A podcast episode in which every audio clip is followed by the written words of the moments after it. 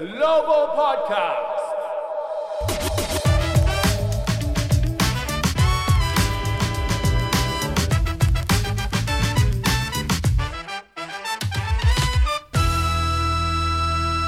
Hello everyone! ウィザーズグローバルポッドキャストへようこそ。ザック・イクマです。ウィザーズがまたやってくれましたね。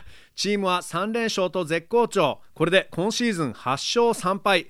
ウェス・タンセルド・ジュニアヘッドコーチにとってもヘッドコーチングキャリアを8勝3敗でスタートしたわけですけど実はウェス・タンセルド・シニアがブレッツのヘッドコーチに87、88年シーズンの途中に就任した時も8勝3敗スタートだったんですよね。なんという偶然。現在のチームの好調の理由は、まあ、当然ディフェンスの向上なんですけど今シーズンリーグ全体の平均得点が下がっているとはいえウィザーズはこれで3試合連続で相手を100点未満に抑えています。トロントでの開幕戦含めて今シーズンここまで2桁失点のゲームが4回。昨シーズンはそれが3回しかなかったですからね。さて今回のポッドキャストなんですがこのポッドキャスト初出演ザ・アスレティックのウィザーズ番記者としてフレッド・キャッツさんの後を継ぐジョシュ・ロビンズ記者に今日話を伺いますそれではインタビューです Take a listen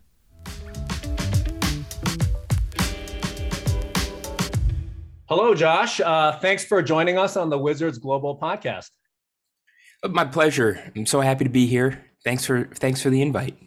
Thank you for your time. Uh, thanks for letting us pick your brain. Uh, first of all, uh, welcome to the Wizards beat. Um, right off the bat, I do want to ask you this. Do you think the Wizards are good this year because you're on the beat, or is it because Fred Katz is gone? neither is neither is quite accurate. Okay, neither is quite accurate. Okay. Fred is the best, though. Fred is sure the best. えー、まず、女子さんが番記者になったと同時にウィザーズが強くなりましたけど、それは女子さんが番記者になったからなのか、それともフレッド・キャッツさんがいなくなったからチームが強くなったのですか？と聞いたのですけど、えー、どっちも正しくないと。えー、ジョスさん言っていますね。僕が加わったことは関係ないし、フレッドは素晴らしい記者だと言っています。確かに、フレッドさん、このポッドキャストでもおなじみでしたけど、会いたいですよね。We were actually all wondering who would replace Fred, and you know, here you are. Uh, you were with the Magic uh, uh, for 12 years, I believe. Is that correct? Well, I'd say I'd say I was covering them for 12 years. Uh, okay. Yes. Yes. Yes. Uh, mm-hmm. Big, rather big distinction, really. But True. Uh, so I was covering them for 12 years. Um, mm-hmm. Adjacent to the Magic, you know, I would follow them sure. around essentially. Sure. So yes, this was season 13. Yep and then um, I moved to the Wizards beat for the Athletic. So, right. Um, what a way to start a season, right? Yeah, yeah. You come uh, to the Wizards beat. The Wizards are on a roll. フレッドさんの後を継ぐ記者さんがどんな人になるか興味津々だったんですけど、ジョスさんはこれまでオーランドで12年間、マジックの番記者を務めていました。 えー、で、13年目を迎えるところだったんだけど、今シーズンからウィザーズの番記者に就任しました。You did write a very moving story a couple weeks ago about your decision to come to DC and why you decided you wanted to cover the Wizards or come to DC. Um, can you share that story with us a little bit today? Sure. Yeah. Happy to do it. Happy to do mm-hmm. it. I, am from Washington, D.C., from okay. there, born mm-hmm. there, um, born at Washington Hospital Center, which I think is two miles, three miles at the most mm-hmm. from Capital One Arena. Yep. Uh, grew up in Maryland, uh, mm-hmm. uh, outside of, of Washington, and uh, would go in and out of the city all the time. And um, it's home. It's home. My dad died on uh, October 11th. He was 87 years old. Okay. And um, he and my mom in addition to raising me and all, uh, hopefully making sure I was brought up properly, uh, they let me follow my interests. And and as a child, my my interests began and pretty much ended with sports and um, to a certain degree video games. One of the reasons I wound up well, the reason I'm interested in sports is because my parents let me be interested in sports. They could have tried to steer me into any number of things, some of which I wish they had in addition to sports. But um, he would take he would every year he would say, "All right, pick pick a a Bullets game or a Capitals game. We'll go." Mm-hmm. And um, one at the very start of the season, uh, I looked at the schedule. and I said, "Oh wow, all right. So I want to see the Bullets play. That would be great." And by the way, they played the L.A. Lakers, Mm. right? Mm-hmm. Kareem Abdul-Jabbar, Magic Johnson. Mm-hmm. Oh, you know, this is four months, five months off. Right. Um, maybe if, maybe there will be two tickets that we could get. Well, we went and uh, well, we bought the tickets, and uh, he he physically had to go to a place to purchase the tickets in those days. Right, Right. there's no internet. sure. Um, only years later did I realize that the day of that game happened to be my father's Hmm. 50th birthday, and Mhm. he never mentioned it to me. Um, he never said, "Oh, you know, Josh, why don't you pick a different game?" Did, didn't could not have cared less that it was his birthday. So uh, that's just one of a hundred examples I could tell you about the. Yeah, he used to hit me um, ground balls. He would hit me fly. by. I was a ba- not a very good, but I was a baseball player. Tried to learn the game, so he would he would we would just spend um, at my request. I would ask him to to hit me fly balls and ground balls and um, so that's my father. で、2週間前にジョスさんは、なぜマジックからウィザーズのバンキシャに移ることになったのかという記事を書かれたんですけど、えーものすごくパーソナルな記事だったんですが、えージョスさんはずっとフロリダに住んでいたけど、もともと生まれ育ちはワシントン DC で、キャピタルアリーナから数キロ離れたワシントンホスピタルセンターで生まれて、ワシントン DC の郊外のメリーランド州で育ったと。ここが僕のホームなんだとジョスさん言っていますけど、で、ジョスさんのお父様が今年の10月の11日に亡くなられたんですよね。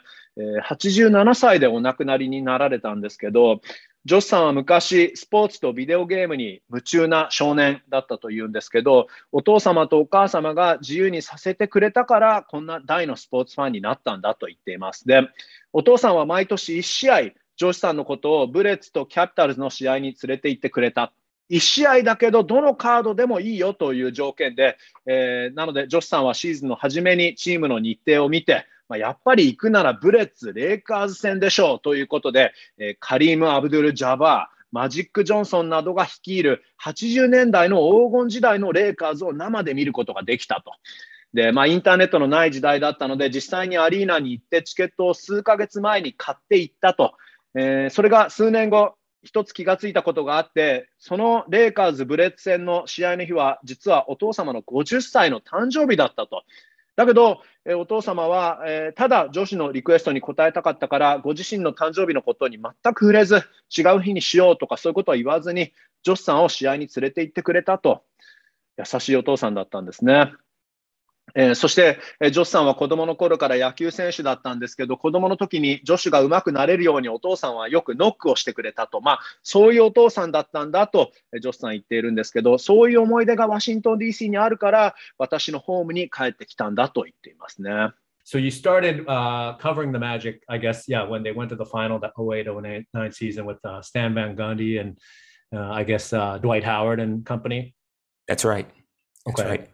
May I tell? This will be brought. Well, this will be broadcast uh, for Japanese language Yes. listeners, right? Correct. Can I tell a very quick story? Yeah, yeah. So in 05, I, I guess this must have been. This was Ichiro's rookie year in the Okay. major leagues, Yeah. and um, I got sent up to. I was in Boston, hmm um, and uh, they had. I was asked to write a piece about Ichiro, Hmm. And he was a sensation here. Yeah. He was a sensation here. 2001, right? Yeah. Rookie year. Oh. yeah. Was this 01? Hmm. It may have been 01. I Mhm. seems like a long seems like that would be too early, but anyway, Yeah. I'm there and I'm in Fenway Park hmm and um, I'm interviewing Ichiro and and he's doing it through an interpreter and uh, I wound up writing a piece, but the funniest thing is and so it was seemed like a very formal interview because it was be, my questions were being translated and he was answering then translated Mhm. and um, you know 10 15 minutes later it's done and i just say to him um, oh well well thank you very much for the time uh, i you know, I enjoy watching you play. I was, as I, as I told you, I played baseball as an outfielder. I thought Right. I had a good arm. And then I saw, of course, I knew I was only maybe had a good arm for a high school player. Then, of course, you see Ichiro throw someone out from right field and you realize. And then what was funny was he goes, Oh, thank you. so how he knew that I had just made, um, said what I. I just figured that it would be in, the comment would be interp- interpreted Right. for him, and um, yeah, and then he goes, "Oh, well, thank you," in in in what was very lightly accented English, and I just I just thought that was so funny that I that we had done this. In, Yes. So So he, yeah, he secretly knows, understands, and is fluent in English. Is I guess the uh, not so well kept secret, right? well, it was to me, and uh, those are some of the people I identify with, and um, you know, Raul Net- Neto, who Yes. I've watched for years. Uh huh. um, from afar, and now just starting really following, you know, covering certainly covering the Wizards.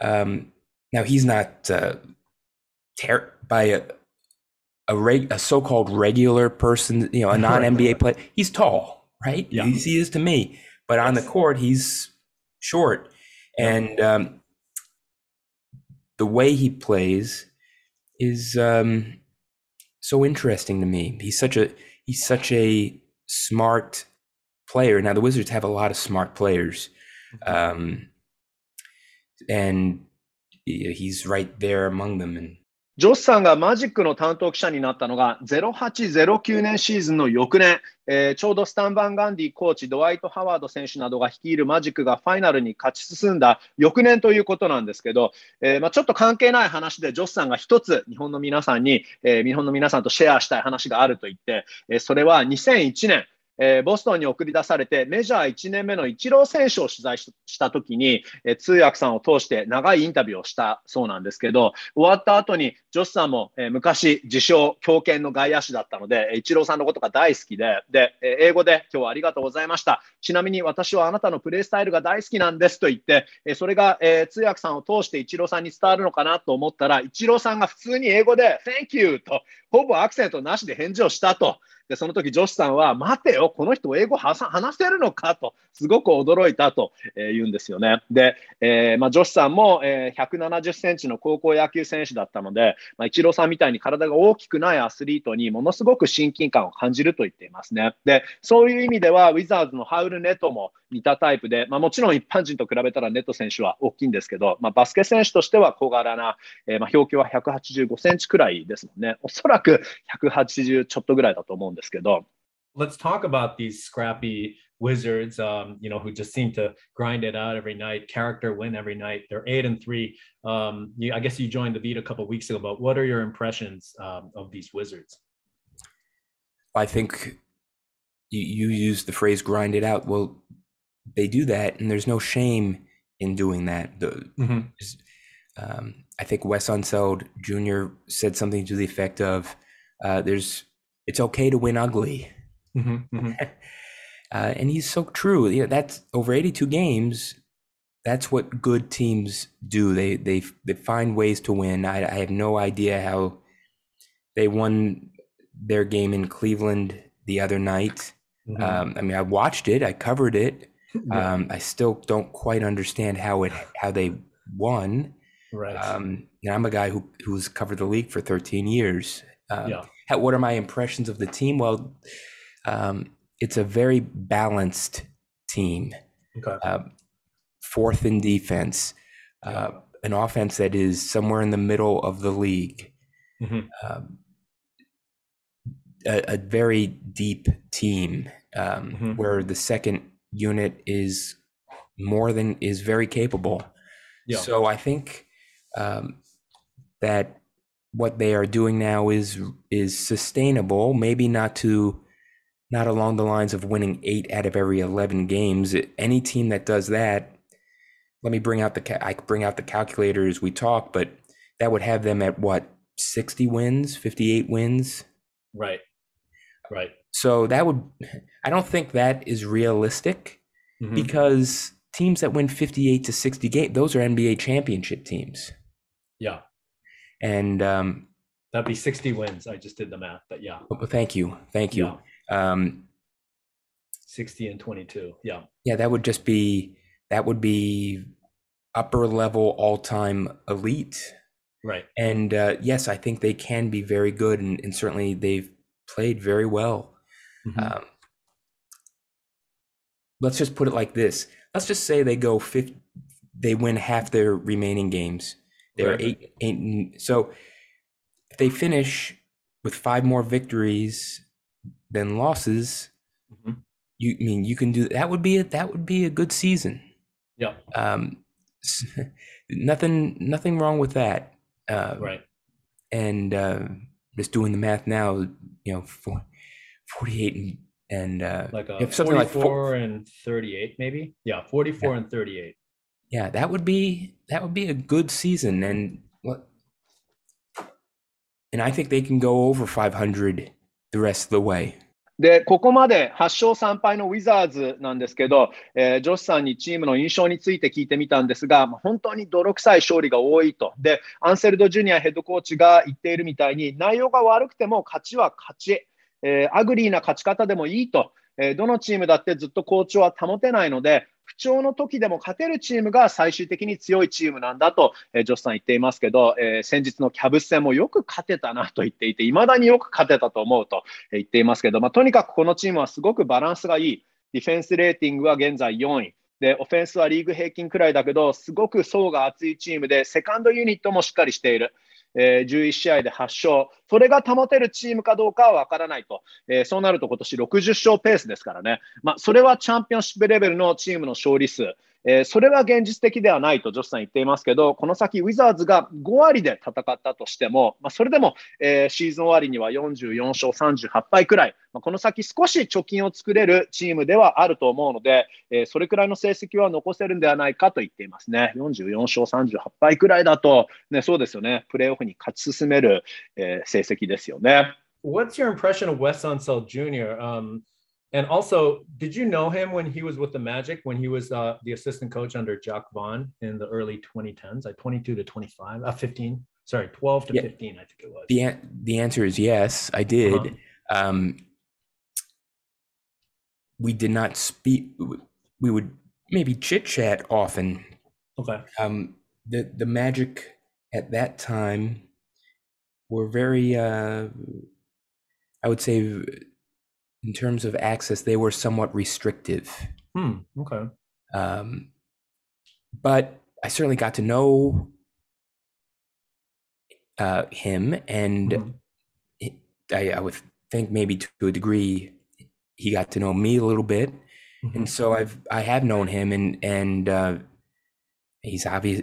He's always been known as someone who has a tremendous um, ability to, in, in terms of X's and O's, and and um, an ability that really shone during his time uh, after the Magic because he had uh, earned responsibility that he should have had years before that uh, Mhm. with the Denver. You know, certainly the Denver Nuggets um, owe part of their success to Wes Unseld Jr. Sure. and uh, so he's what what uh, you never know with any first year head coach is is how the coach will deal with all the other new things that you can never experience until you become a head coach. There there's so much more there's so many more dis- well, decisions you have to make. Mhm. and they're decisions about things that you never even had to make before like travel schedules. When do you Right. when does the team practice of course playing time decisions Mhm. um, coaching the coaches you know that's uh, Mhm. uh, dealing with the media you know how do you among the very many additional items on a first year head coach's to-do list every day uh, there's so many more demands on a person's time one of those demands and i think it's important that they have it that they do it uh, is dealing with the media and it's not. Uh, it takes getting used to for sure because you're not just speaking for yourself. Right. You're speaking for the team. You are the voice of the whole organization for the most part, and um, I mean, just just listen to him speak. It's it's quite impressive. そしてアンセルド・ジュニアヘッドコーチの印象については、えー、ジョシさんはマジックのバンキシャ時代にアンセルドさんはマジックのアシスタントコーチだったんですよね。えー、2012年から2015年までジャック・ボーンヘッドコーチのもとで、えー、アンセルドコーチはアシスタントコーチを務めていましたけど、えー、なのでジョシさんはアンセルド・ジュニアヘッドコーチとは前から関係があって、えー、ただ当時のマジックの取材のポリシーが、えー、すごく厳しかったので取材というよりはよく雑談をしたと言っています。えー、昔から戦術面が得意で、それが彼の持ち味だと、え、デンバーでも結果を残したけど、もう何年も前にヘッドコーチになっていてもおかしくなかったと、ジョスさん言っていますね。え、ナゲッツが強くなったのもアンセルダさんの存在が大きかった。で、え、実際ヘッドコーチになってからでないとわからないことというものもたくさんあるけど、それは例えばヘッドコーチはいろいろな判断をしないといけない、え、移動のスケジュール、練習のスケジュール、選手の起用法、えー、コーチ陣をコーチすることなど、えー、そしてその中でも特に大きいのはメディア対応だと、えー、メディア対応は特にルーキーコーチにとっては大変だと思うと、自分のことについて喋るんではなくて、えー、チームを代表して喋らなきゃいけないわけですからね。えーまあ、でも、アンセルドコーチはすべてを難なくこなしていると、ジョスさん言っていますね。You mentioned all the smart players that they have on this roster, um, and you're just getting to know these guys. Uh, who's been your favorite player to cover so far? Uh, I don't quite look at it that way. Hmm. Um, certainly I can appreciate um, what someone can do on the court. Mm-hmm. You know, um, I would I would say each person who has played brings a distinctive skill to the court, some of which were not completely apparent before this season. Uh, you know, Kyle Kuzma's defensive rebounding has been very impressive. Yeah. Um, for instance, I think that's the number one example I, I could cite. Uh, Spencer Dinwiddie is someone who I haven't had the opportunity to watch closely in, in prior years. Um, to hear opposing coaches on other teams speak about him, uh, they always rave how smart he is mm-hmm. and and how he has a feel for the game. And I, and I'm I am seeing that he plays at a speed that uh, where he does not get ru- uh, he does not permit oppo- uh, opposing defenders to rush him. Now he can play fast, but it's when he decides to do so, which right, is so interesting. Right. Kentavious Caldwell Pope is someone who I know people throughout the league respect for his defense, and he's someone who whose defense probably doesn't get a lot of publicity, but I think he's played a real role in in mm-hmm. how they've played. So, and then I'm really studying Bradley Beal. Yeah. And and of course I know who he is. I know what his general strengths are and, and watched him for many I saw him light up the the, the magic on many, many occasions. Mm-hmm. um, I, am sure one of them was for at least 40 points, but yeah. um, I, am trying to truly get to understand his game. And uh, I, I have to confess uh, that it has been a long time before since I covered day to day an all NBA level player. Mm-hmm. The last one I covered was uh, Dwight Howard back when he was a great player. Now, right. Nikola Vucevic went, went mm-hmm. to two All Star games and is a very, he's a two time All Star. Yeah. Um, that's true. But mm-hmm. it, it's, I'm, I'm getting to know how Bradley Beal plays, and it's um, I'm looking forward to, to, to understanding it to a greater degree and to to hopefully becoming an expert on how he plays. あと、ウィザーズには頭のいい選手がたくさんいると、えー、先ほどジョスさんおっしゃっていましたけど、まあ、その中で誰を取材するのが一番楽しいんですかと聞くと、えー、僕はそういう見方はしないと。むしろコート上の選手をじっくりと観察して、えー、その選手がどんな選手なのか自分なりに発見していくのが好きなんだと言っていますね。えー、例えば、カイル・クーズマがこんなにディフェンスリバウンドを取るのがうまい選手なんだとか、スペンサー・ディンウィディ選手が頭のいいという選手だっていうことはもう知っていたけど、こんなにバスケ IQ が高いんだ、こんなに選手がある、センスがある選手なんだという発見。えー、ディンウィディ選手が、え、自分のペースでプレーできること、えー、相手ディフェンスに慌てさせられないこと、自分でペースを仕切れることがすごいというふうに言っていますね。えー、あと、例えば KCP 選手については、ディフェンスに定評がある選手だというのは知っていたけど、こんなにチームに貢献できる選手なんだという発見。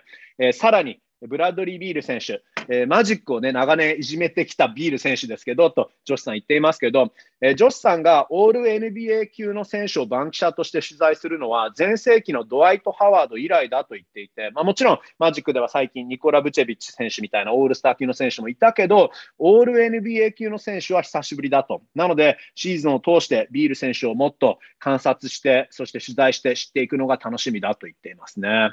One of the advantages of working for the athletic uh, writing for the athletic is that you don't have um, strict deadlines every day. Is that right? Well there's always a no and yes yes and uh-huh. no. Okay. uh, okay. so do we have deadlines in the sense that a daily newspaper has deadlines? Right. Or at least used to have deadline? No. It used to be for example when i would cover a magic game for the orlando sentinel I had to file a game story the within 30 seconds, give or take, of the of the final buzzer. An initial 30 seconds. Okay. Yeah, the story oh, wow. had to be the story had to be in. it had to be in at the what they would say uh, at the buzzer. Uh-huh, uh-huh. Wow, or if you, okay. if I were covering a football game, an American uh-huh. football game, it would be at the gun. That's the phrase sure. that. Uh, sure.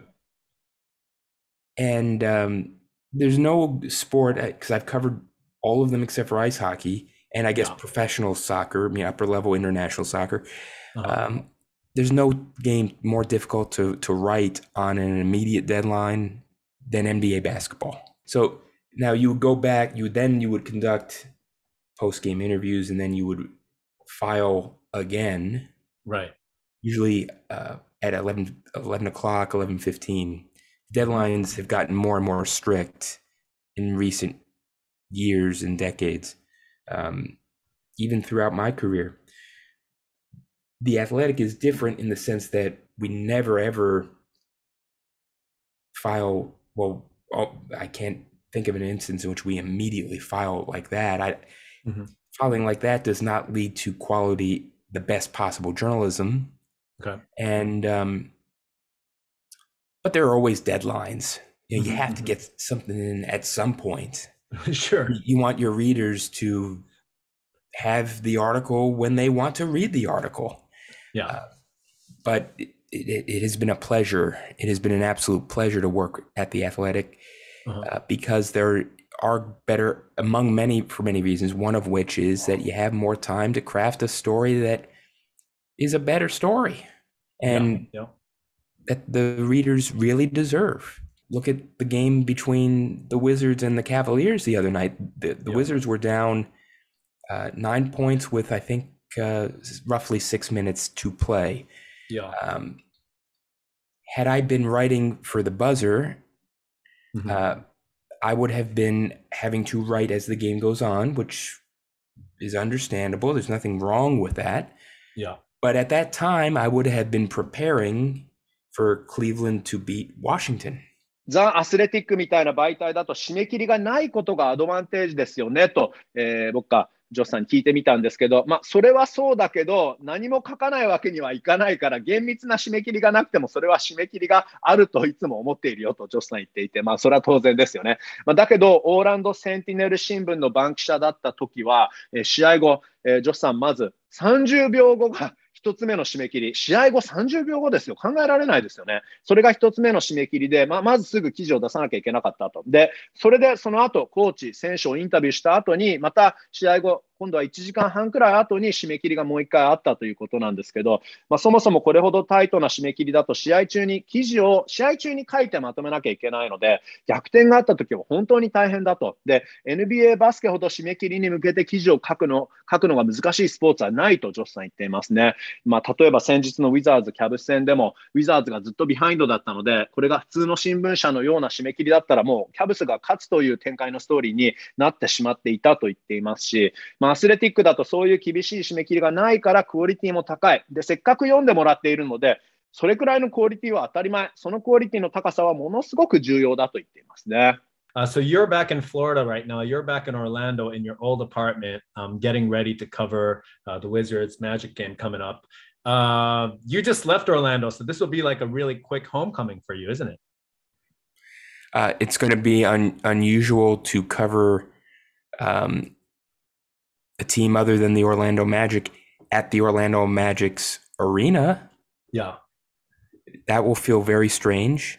Often, when I'm looking up statistics and I'm looking by the, the 30 teams yeah. Um, to see where the Wizards rank in defensive rating, Yep. um, I would say eight out of 10 times I my eyes gravitate to where the magic are. And then I literally say to myself, not aloud, but I, I say, "Uh, Josh, uh, you cover the Washington Wizards now.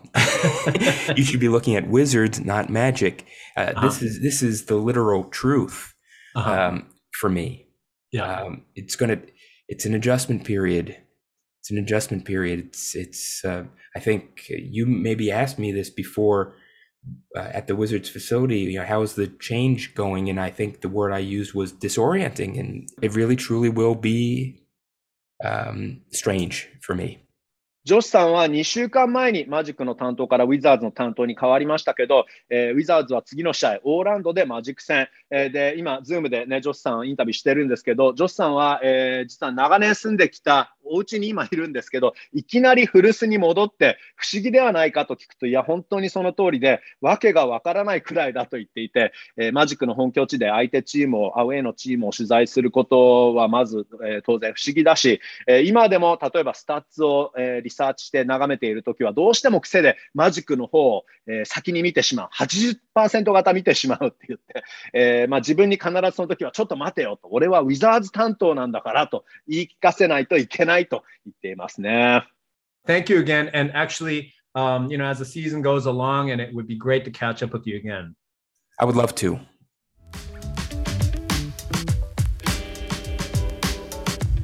はい、ジョシさん、ありがとうございました。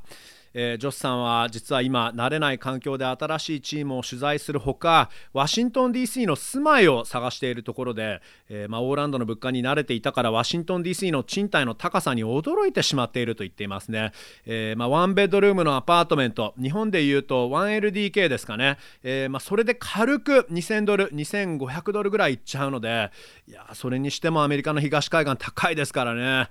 まあ、誰かいい物件があったら教えてねと ジョシさん言っていました。えーそして、えージョシさんインタビューでも分かったと思うんですけど本当に優しい人なので、まあ、選手もそれを感じていてすごくうまく、えージョシさんは選手からいろんな情報を引き出す人なんだなと、えー僕は見ていて感じます。フレッド・キャッツさんの後任としてジョシさん頑張ってください。それでは皆さん今回はこの辺でお別れです。Thanks for listening to the Wizards Global Podcast. Have a great weekend everyone.